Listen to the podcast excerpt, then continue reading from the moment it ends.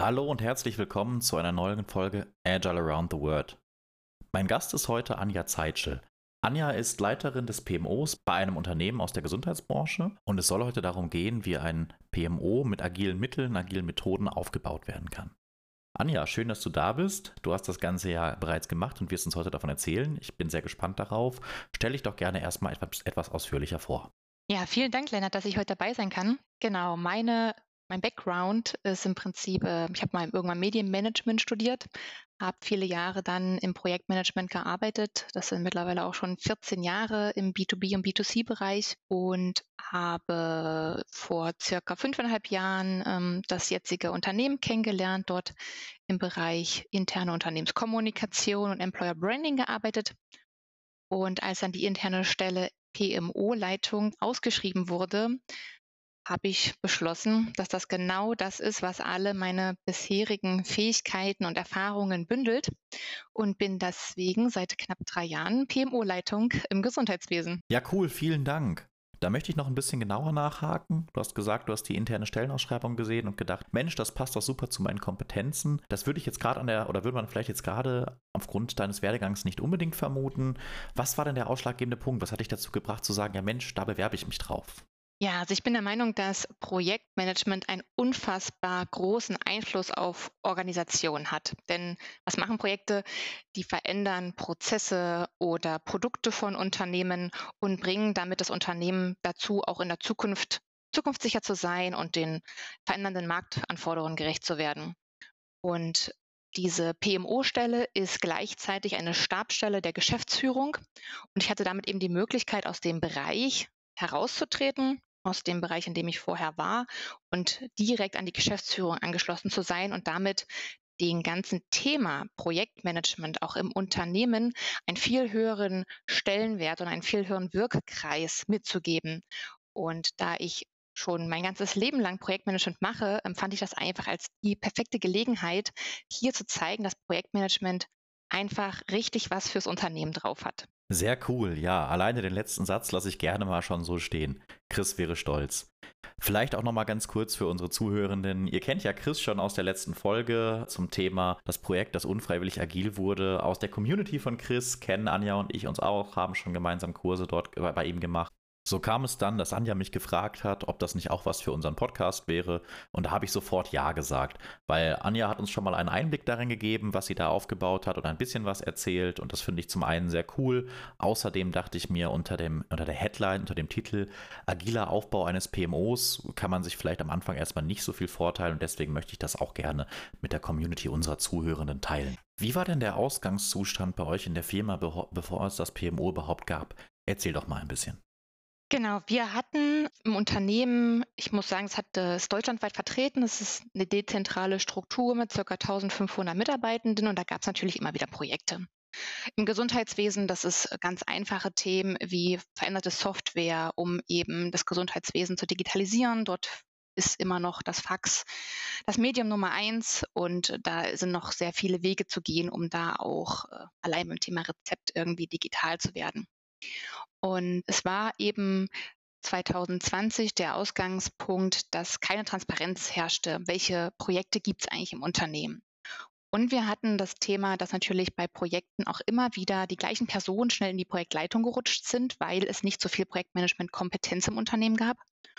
Und wir hatten gleichzeitig sehr oft Bottlenecks wie zum Beispiel IT-Digitalisierung, die in vielen Projekten dabei sind und die dann die Herausforderung hatten, zwischen Linie und Projekt ihre Ressourcen zu verteilen und die irgendwann auch gesagt haben, das schaffen wir gar nicht mehr, wie soll man das hier machen, was ist eigentlich wichtiger?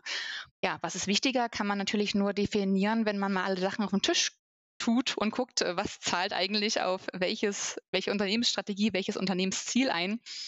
Und deswegen gab es dann ähm, 2020 die Erkenntnis, wir brauchen hier erstmal überhaupt die Transparenz, welche Projekte, welche Projektleitenden gibt es eigentlich im Unternehmen. Vorher lag jede Beauftragung eines Projektes immer im Ermessensspielraum der Führungskraft in dem Bereich. Und es wurde eben nicht geguckt, welche Kompetenzen brauche ich, sondern einfach oben drüber gestülpt kann langfristig nicht funktionieren. Und dann gab es eben diese Ausschreibung, intern jemanden zu suchen, der das aufbaut. Und damit bin ich auch gestartet. Ich bin rumgelaufen habe geguckt, wer ist denn hier alles Projektleiter und habe Menschen gefunden, die sagen, ja, Projektleiter, nee, jetzt bin ich nicht. Aber ich leite ein Projekt. Hm, okay, das kann ja schon nicht ganz funktionieren. Aber ich kannte durch die vorherige Tätigkeit in der internen Unternehmenskommunikation viele Menschen und habe einfach alle Bereiche tatsächlich abtelefoniert und gesagt, so, wir treffen uns mal. Und dann haben wir uns einfach alle mal getroffen. Das waren damals gerade mal 15 Leute oder so, ähm, wo wir gesagt haben, ihr seid irgendwie mit Themen, mit Projekten im Unternehmen betraut. Wen kennt ihr denn noch? Und die Liste ist immer weiter äh, weiter aufgebaut worden. Und äh, ich habe dann eben gesagt, wir haben jetzt den Auftrag, hier Transparenz reinzubringen. Die Anforderungen von der Geschäftsführung habe ich vorher in einer, in einer Befragung aufgenommen, um erstmal zu wissen, was, was wollen Sie auch, wie viel soll auch standardisiert werden. Aber Sie wollten vorrangig wirklich diese Erkenntnis haben, was gibt es für Projekte, was gibt es für Projektleitende, damit Sie dann auch zukünftig sagen können, das Projekt wollen wir, das Projekt wollen wir nicht. Also auch hinsichtlich dann eines einer wirklichen Projektportfolioplanung, die es ja zu dem Zeitpunkt auch nicht gab. Und für die Projektleitenden, die habe ich natürlich auch gefragt und gesagt, okay, das eine ist jetzt die Transparenz, zum Schluss ist eine Liste, einmal im Jahr gucken wir drauf, Haken dran. Aber lasst uns doch mal miteinander sprechen, ob nicht so ein PMO auch für euch einen Mehrwert schaffen könnte. Und äh, wir haben im Unternehmen, wie ich schon sagte, einige Personen gehabt, die viel Erfahrung hatten im Bereich Projektmanagement und viele aber auch im Gesundheitswesen. Das könnten Apotheker, aber auch Ärzte gewesen sein oder Pflegekräfte, die keinerlei Erfahrung hatten, die auch in ihrer Ausbildung mit Themen wie Teamführung, Kommunikation gar nicht in Berührung kommen. Ja, die haben eigentlich gesagt, na, wir brauchen erstmal überhaupt was, was mache ich denn so? Wie, wie schreibe ich denn mal so einen Projektsteckbrief oder wie mache ich denn überhaupt mal einen Kick-off? Ich kann ja gar nicht sprechen. Ich traue mich das vielleicht auch gar nicht. Also haben wir im Wesentlichen ähm, Vorlagen entwickelt, die die benutzen können. Wir haben zeitgleich die Atlassian Suite eingeführt, Jira und Confluence und haben uns immer von den Personen, die es schon sehr viel Erfahrungswerte hatten, quasi Vorlagen geben lassen. So wie macht ihr das jetzt aktuell? Da war viel von der Digitalisierung drin, weil die natürlich schon damals auch sehr agil gearbeitet haben und sehr viel Erfahrungswerte hatten. Und die anderen Unternehmensbereiche also der viel größere Teil des Unternehmens wenig Erfahrung hatte, die haben dann diese Vorlagen bekommen und gesagt, was davon verstehen sie und was davon verstehen sie nicht. Und dann haben wir diese Vorlagen gekürzt, gekürzt, gekürzt, gekürzt und nur noch das übrig gelassen, wo wir wirklich gesagt haben, das brauchst wirklich. Also das ist was so, das ist das absolute Minimum, wo man sagt, da geht noch heraus hervor, was ja, das Unter was das Projekt eigentlich macht und äh, wen man im Projekt braucht und äh, was es eigentlich kostet und wer wird, soll es eigentlich bezahlen. Weil es auch eine Unternehmensgruppe, das heißt, da gibt es ganz viele GmbHs und da ist immer die Frage, wer zahlt das natürlich. Und ja, wir haben dann gesagt, wir brauchen jetzt hier eine gemeinsame Verantwortung. Wir können jetzt hier nicht einfach nur viele, viele Vorlagen entwickeln, sondern wir gucken, was nützt wirklich euch was und was nützt der Geschäftsleitung was. Und für diese Transparenz, welche Projekte gibt es, haben wir ein einziges Dokument entwickelt, also einen Projektauftrag, wo wir gesagt haben, an irgendeiner Stelle muss das PMO erfahren, dass es ein Projekt gibt, damit die Geschäftsleitung sagen kann, aha, interessant, wollen wir, dass dieses Projekt umgesetzt wird oder nicht und welche Priorisierung bekommt das. Dann wollte die Geschäftsführung wissen, alle spätestens zwölf Wochen, wo steht das Projekt? Das heißt, wir brauchten irgendeine Art Reporting. Das haben wir dann auch gemacht. Das ist unfassbar kurz.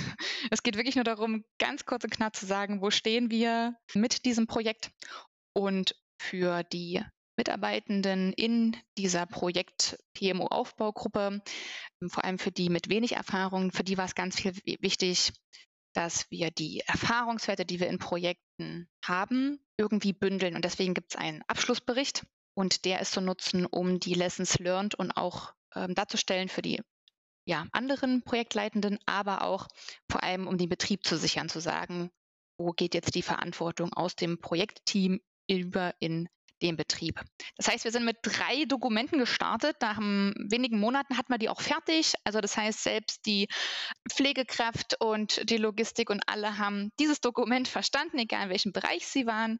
Wir haben immer gesagt, dass alle, die mehr Erfahrungswerte haben, natürlich diese Dokumente erweitern dürfen, aber verkürzen darf keiner. Also das war wirklich das Basic. Und mit diesen drei Dokumenten sind wir live gegangen und haben gesagt, so jedes neue Projekt braucht jetzt diese drei Dokumente. Im Jahr danach habe ich ganz viele Projektleitende noch kennengelernt, die nämlich auch Projekte machen, weil dann kam das natürlich irgendwann ans Licht und ich habe dann eigentlich ein Jahr lang damit verbracht, allen Menschen zu sagen, was eigentlich Projektmanagement ist, habe ganz viele Trainings und Schulungen angeboten und angefangen, die Stück für Stück zu begleiten. Weil jemand, der ganz neu ist, dem muss ich nichts von der Risikoanalyse erzählen. Aber erstmal in eine Stakeholder-Analyse zu gehen, ohne das Wort Stakeholder zu verwenden, ist immer am Anfang erstmal ein guter Anfang zu gucken, wer ist eigentlich von deinem Projekt betroffen, sodass wir im Jahr 2022 viel, viel eingeübt haben und viel vor allem Projektmanagement Kompetenz und Know-how aufgebaut haben, das Ganze auch immer in Confluence, sobald irgendein Inhalt da war, in Confluence überführt haben, so dass mittlerweile da sehr, sehr viele Vorlagen liegen, nicht nur durch das PMO erarbeitet, sondern durch eben alle Projektleitenden, weil jeder hat so sein Steckenpferd und kann irgendwas besonders gut. Aus den ähm, Scrum-Teams kam dann die Vorlage für die Retro, oder für ein Review. Das haben wir dann umbenannt, damit das alles in deutscher Sprache geschieht, weil das alles im Gesundheitswesen alles ja deutsch ist. Welche Begriffe habt ihr denn da gewählt? Ich meine, wir kennen alle, der Begriff Review wird gerne ziemlich eingedeutscht. Review in Unternehmen verwendet. Allerdings kenne ich jetzt auch wirklich aus dem Unternehmenskontext kein äquivalentes Wort, was da üblicherweise eingesetzt wird. Also für die Retro sagen wir wirklich Reflexion und fürs Review, das ist wirklich eher in das Team-Meeting integriert oder in das Projekt-Team-Meeting integriert. Das wird nicht nochmal separat genannt. Okay. Genau, wir haben auch zum Beispiel einen Lenkungskreis und kein Steering-Komitee. Das ist ja noch ein relativ üblicher Begriff, der mir auch schon öfter untergekommen ist.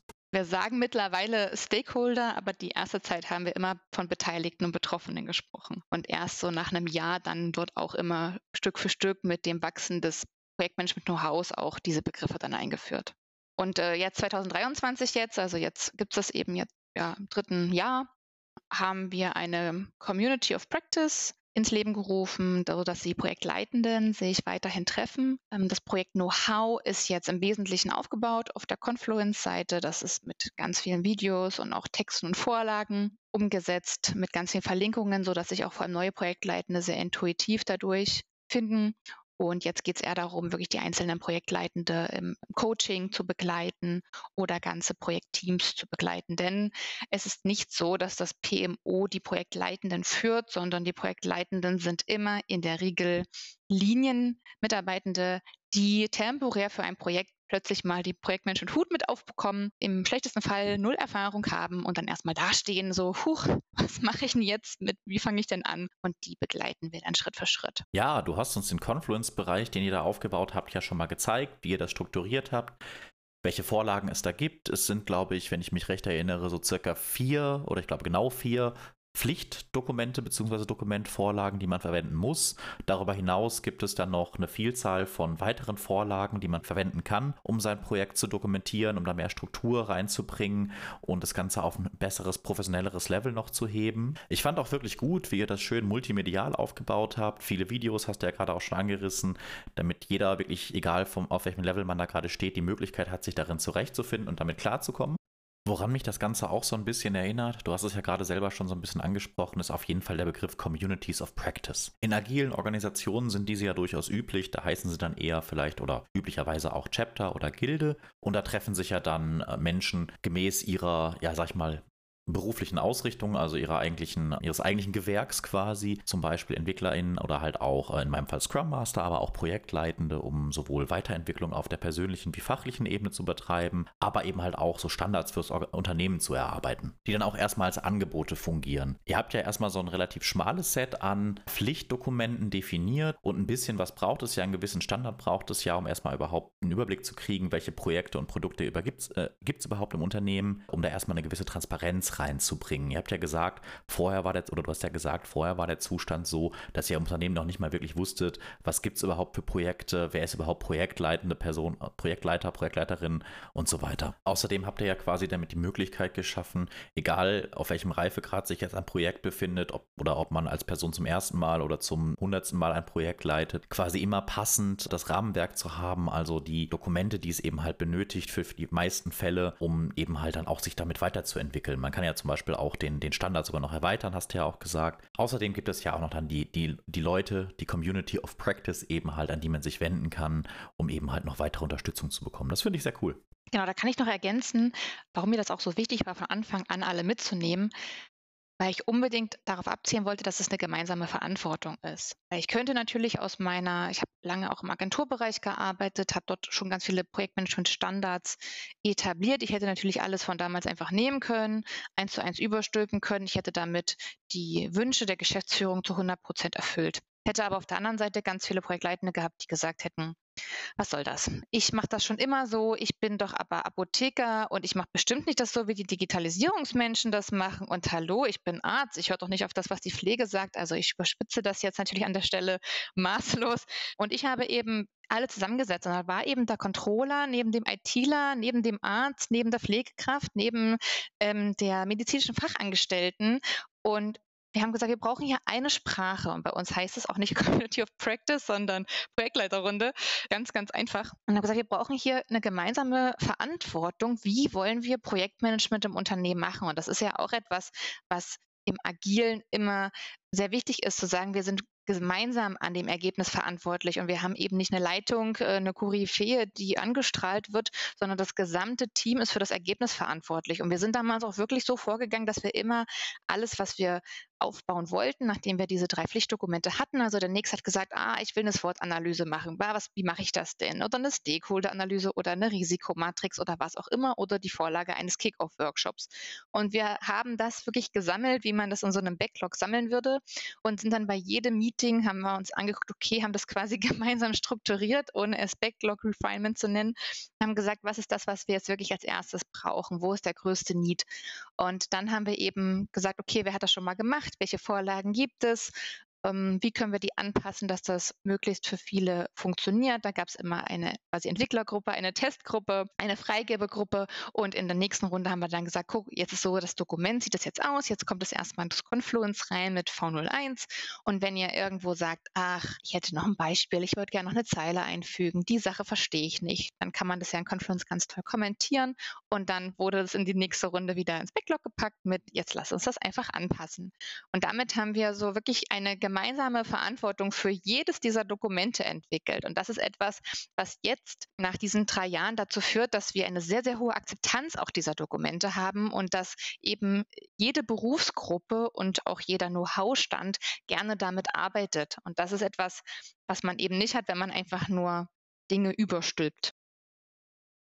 Was ich da noch gerne unterstreichen möchte, ist, du hast ja auch gerade gesagt, du hast extra nicht den Ansatz von, ich habe hier was aus dem vorherigen Unternehmen mitgebracht und das drücke ich in Anführungszeichen einfach mal rein gewählt, sondern du hast quasi den bewusst oder bewusst den etwas langsameren Ansatz und langwierigeren Ansatz gewählt, das Ganze eben halt in deinem Unternehmen mit deinen KollegInnen zu erarbeiten. Und das finde ich total cool auf der einen Seite und auf der anderen Seite unterstreicht das nochmal einen Aspekt, der mir in Bezug, Bezug auf Agilität immer sehr wichtig ist. Und zwar ist ja die gängige Haltung, Agilität oder agil bedeutet immer gleich schnell. Und das führt dann dazu, dass man erwartet, dass einfach nur Teams irgendwie ein bisschen schneller werden in dem, was sie tun. Und genau das ist ja nicht der Fall, sondern es geht ja darum, dass man einfach einen anderen Ansatz hat und so eben halt auch einfach nachhaltigere Ergebnisse erzielen kann. Hinzu kommt noch, dass man ja auch in der Umstellungsphase, also wenn man dann quasi mit Agilität zum Beispiel erstmal startet, ja sowieso erstmal ein bisschen Geschwindigkeit und Traktion ja einfach verliert, dadurch, dass man sich umstellt, Strukturen vielleicht umstellt und auch erstmal als Team, als Organisation Dinge erlernen muss und auch vielleicht Dinge verlernen muss, die man vorher anders gemacht hat. Und somit kann man dann einfach auf lange Sicht nachhaltig schneller darin werden, gute Ergebnisse, die eben halt für die Kunden, wer auch immer die Kunden sind, eben relevant sind zu liefern, mit weniger Fehlern, weniger Korrekturschleifen, wodurch sich eben halt einfach die Geschwindigkeit einfach auf lange Sicht und nicht nur im Kontext eines konkreten Teams erhöht. Und immer der Fokus auf den Nutzen. Also wirklich bei jeder Sache nützt uns das wirklich was. Wo hat es auch einen langfristigen Zweck dahinter, ja? Das haben wir uns immer wieder gefragt und der Nutzen, also diese Vorgehensweise zeigt uns ja auch, dass da ganz viel richtig gemacht wurde, weil wir eben jetzt diese Akzeptanz haben. Und ich bin auch in Austausch mit anderen PMOs, die immer wieder Herausforderungen haben, über so eine Akzeptanz herzustellen, weil doch jede Abteilung das Gefühl hat, na, bei uns läuft das aber ein bisschen anders in den Projekten. Und in jeder Abteilung kann man sagen, ja, das hat jede Abteilung. Und zum Schluss ist es doch irgendwie immer Projektmanagement.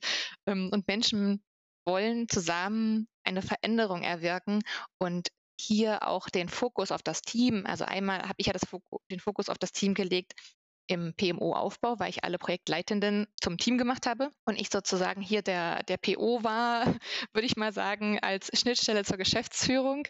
Und wir sind eben auch sehr stark bei den Vorgehensweisen und bei der Entwicklung dieser Standards oder dieser, ich sag mal, eher Angebote, haben wir immer darauf geachtet, dass wir auch Teamfokus weiterhin beibehalten. Das heißt zum Beispiel in unserem Lenkungskreisdokument, in unseren Reportings gibt es immer die Notwendigkeit der Projektleitung oder wie auch immer das vorträgt, zu sagen, wie geht es gerade dem Team? Also wie ist das Team drauf? Also wir gucken nicht nur nach Zeit, nach Qualität oder Ergebnis oder Kosten, sondern wir gucken auch immer um, wie geht es dem Team dabei? Sind die noch dabei? Glauben die noch an die Sache?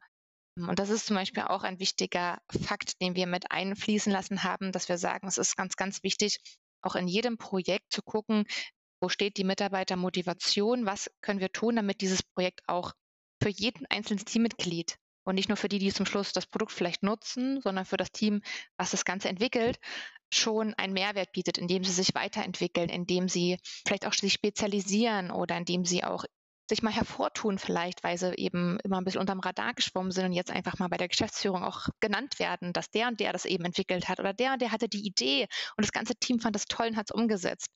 Also auch hier, sag mal, so ein bisschen Branding zu machen für die Menschen, die in diesen Projekten sitzen.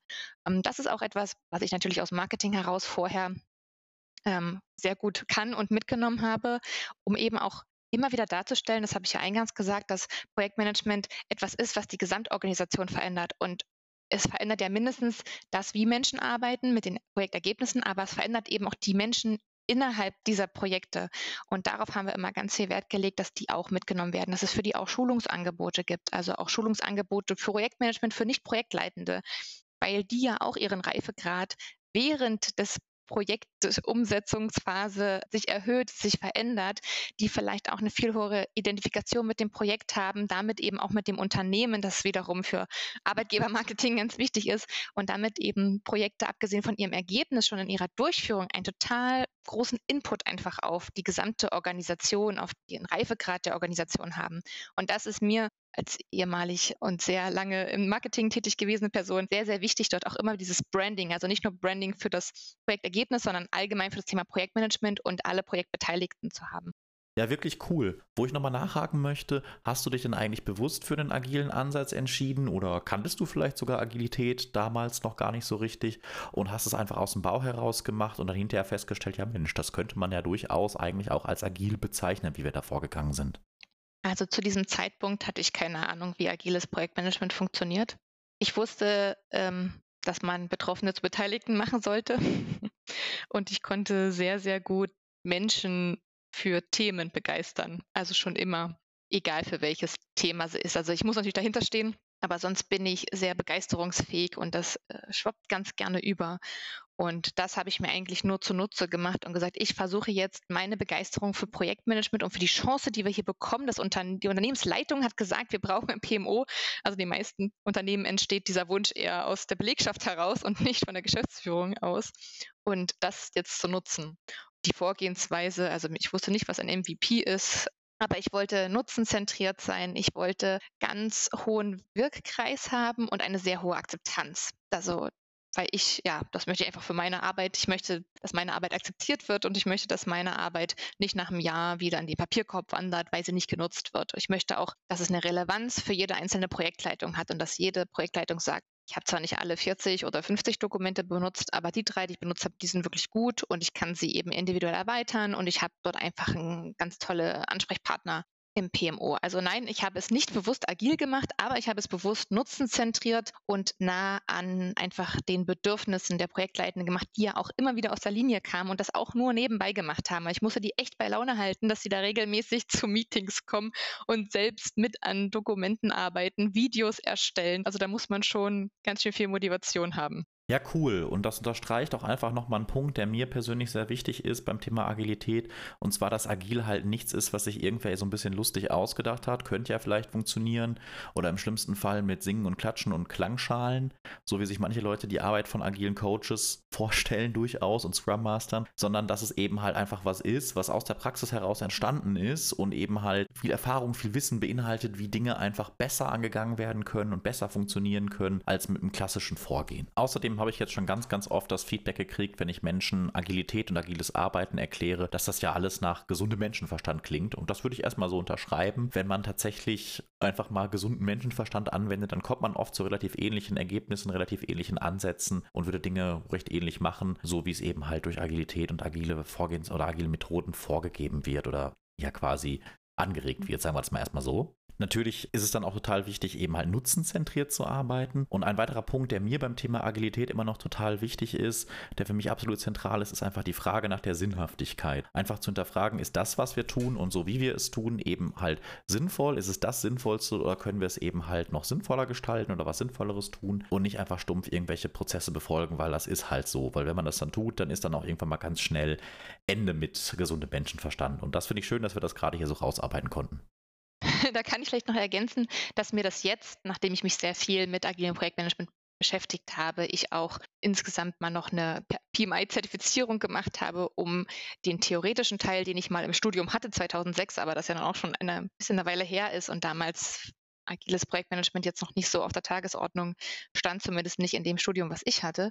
Jetzt nützt mir das ganz viel, weil Personen, die keinerlei Erfahrung haben mit Projektmanagement, sind völlig überfordert, wenn die komplette Planungen durchdeklinieren müssen, weil sie dann erstmal denken, oh Gott, wann fangen wir denn eigentlich mit der Umsetzung an? Und ich habe doch noch so viele Unbekannte, die ich gar nicht jetzt weiß. Und sie hier abzuholen und zu sagen, okay, wir machen jetzt wirklich die, die wichtigsten Dinge, also wie gesagt, Stakeholder-Analyse und eine SWOT-Analyse und gucken mal, was sind auch die Beteiligten, die wir im Projekt brauchen. Und dann wirklich Schritt für Schritt vorzugehen und zu sagen, okay, wir gucken uns bei jedem Schritt an, was lernen wir, welche Erkenntnisse haben wir jetzt, wie könnte der nächste Schritt aussehen, ohne das jetzt agil zu nennen. Aber diese Vorgehensweise ist eine viel praxistauglichere Vorgehensweise für Personen, die aus der Linie und ohne Projektmanagement-Kenntnisse plötzlich in so einen Projektkontext geworfen werden. Also ich muss sagen, es, jetzt benutze ich das viel, viel ähm, expliziter und weniger intuitiv, weil ich mich jetzt viel mehr damit auskenne. Aber das hilft mir da im Alltag viel mehr, diese Person da abzuholen und ihnen auch ein bisschen Sicherheit zu geben. So komplex ist das nicht. Wir gucken uns jetzt erstmal nur den nächsten Monat an oder die nächsten zwei Monate an. Also da gibt es keine zwei Wochen Sprints, weil so oft treffen die sich gar nicht in irgendwelchen Linien in den Projekten dann, weil sie ja immer noch die Linie haben.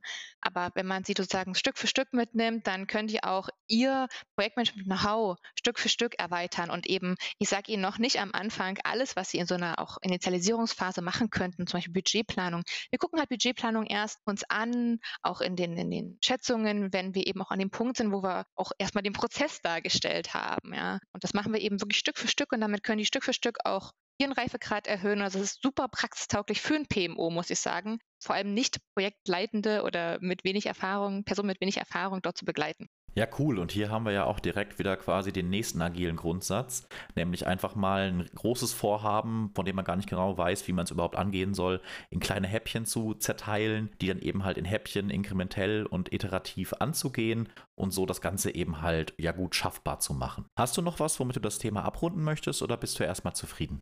Ich glaube, dass ähm, diese Thematik Projektmanagement und die auch das agile Projektmanagement bzw. agiler PMO-Aufbau eben auch nach extern im Rahmen von Unternehmensbranding, Arbeitgebermarketing auch nochmal einen ganz großen Effekt haben kann. Und es kann, glaube ich, auch sehr schnell Karrierepfade innerhalb eines Unternehmens aufzeichnen. Denn wenn man ungefähr eine Ahnung hat, welche Anforderungen braucht und man kann diese Projekt neuen Projektleitenden Stück für Stück mitnehmen, dann kriegen die eben auch langsam eine Reife als Projektleitende und können selbst dann irgendwann überlegen, okay, möchte ich vielleicht zukünftig nochmal ein Projekt machen oder nicht. Oder und auch mit den Angeboten, die wir haben für die Nicht-Projektleitenden, die sich einfach mal zu Projektmanagement austauschen wollen, haben wir eben auch die Möglichkeit, dass die irgendwann sagen, Mensch, das ist total meins. Ich möchte auch mal ein Projekt leiten. Das heißt, wir steigern damit das Projektmanagement-Know-how eben total subtil eigentlich im Unternehmen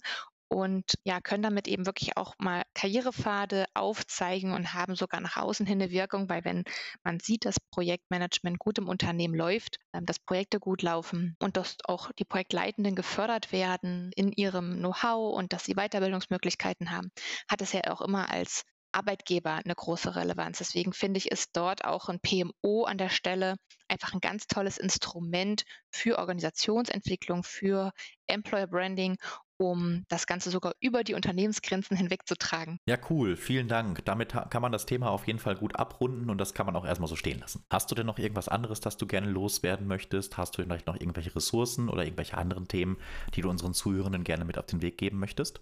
Ja, gern. Ich bin mittlerweile in einigen Communities tätig und habe auch verschiedene Angebote, falls andere Personen auch ein PMO in ihrem Unternehmen aufbauen wollen. Ich bin zum Beispiel in der Brückenbauer Community. Das ist eine LinkedIn-Gruppe, geleitet durch den Chris Schiebel und die Antje Lehmann-Benz. Und Dort treffen sich Personen, die Informationen rund um Projektmanagement austauschen wollen, wo es eben auch immer darum geht, auch Gegensätze zu verbinden oder vermeintliche Gegensätze zu verbinden. Und da werde ich auch einen Slot bekommen, wahrscheinlich im September, zum Thema agiles Aufbau eines PMO. Ich könnte auch mal eine Websession machen, wenn die Zuhörerinnen und Zuhörer das sich wünschen. Und wenn jemand sagt, Mensch, so, so ein PMO bräuchten wir auf jeden Fall auch. Wir wollen unser Projektmanagement professionalisieren, dann wird es, wer möchte, auch gerne mit mir über das Unternehmen Cayenta Trainings in Hamburg sitzend im November und Dezember die Möglichkeit geben, zweitägige Trainings zu buchen, entweder physisch oder online um gezielt abgeholt zu werden, welche Fallstricke laufen da einmal über den Weg, wie machen das auch andere Unternehmen, genau, um dann eben auch agil, klassisch oder wie auch immer sein PMO ganz individuell für die Bedürfnisse des Unternehmens anzupassen. Cool. Die Links kommen natürlich alle in die Show Notes. Das werden wir alles verlinken, damit ihr das natürlich auch findet. Ja, vielen Dank, dass du da warst. Mir hat sehr viel Spaß gemacht. Ich finde es super interessant und ich hoffe, dass das Thema eben halt auch für unsere Zuhörenden ähnlich interessant ist oder mindestens genauso interessant ist. Und auch, dass sich niemand von dem Begriff PMO, der vielleicht erstmal nicht so agil klingt, hat abschrecken lassen. Mich würde es einfach mal interessieren. Schreibt uns gerne eine Mail oder einen Kommentar. Infos findet ihr in den Show Notes. Und ja, ich bin gespannt auf euer Feedback. Vielen, vielen Dank fürs Zuhören. Bis zur nächsten Folge. Tschüss. Danke dir. Tschüss, Lennart.